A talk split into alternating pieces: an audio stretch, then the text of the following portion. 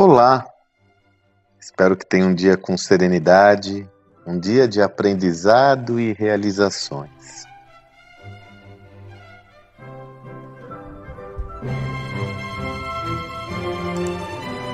Eu tenho comentado aqui muitas mentorias que eu trabalho. Essa semana mesmo tive uma mentoria com o pessoal da nossa imersão, da imersão Gestão do Homem na Prática, onde eu voltei a fortalecer um tema que para mim é de indispensável relevância em processos de mudança. Nós percebemos que muitas organizações, a maioria delas, que já se foi a sua atenção despertada quanto à necessidade mandatória de mudanças, sobretudo mudanças culturais, temas muito profundos e relevantes, essas organizações se veem às voltas do desafio de começar esse processo. E eu tenho falado muito sobre isso, sobretudo no começo de um processo de transformação, Tome cuidado para não queimar a largada, para não enunciar muitas frentes a serem executadas em paralelo, e se essas frentes não forem passíveis de execução, você vai ter um ônus importante nesse processo, já que, como você não vai conseguir dar conta de todas as iniciativas, a credibilidade do sistema e do projeto pode ser colocado em xeque.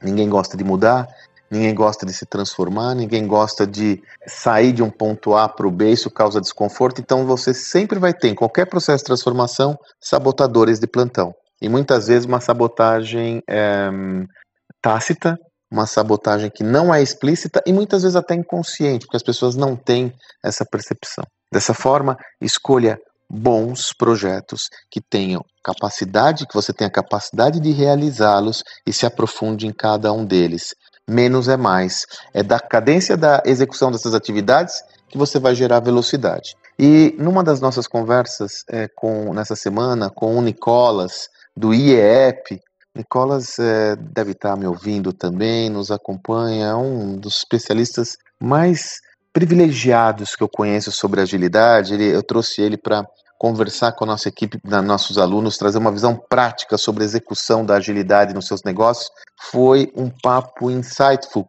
Ele trouxe um outro conceito que conversa com esse, que é o estado de flow. É curioso que nós já tínhamos falado sobre o estado de flow em outra perspectiva, quando eu comentei do, do, de uma passagem que eu tive com o André Heller, né, que inclusive é aluno dessa nossa imersão também, o André, jogador de vôlei, medalhista olímpico, também deve estar nos ouvindo, ele comentava num dos podcasts que eu ouvi com ele do estado de flow, que é aquele nível inconsciente que o atleta chega, que ele está em tanta alta performance que ele nem percebe que está é, nesse estado. Não é sobre isso que a gente está falando. A visão que Nicolas traz sobre o estado de flow na agilidade é você ter um fluxo de atividades que são executadas de uma forma constante e frequente.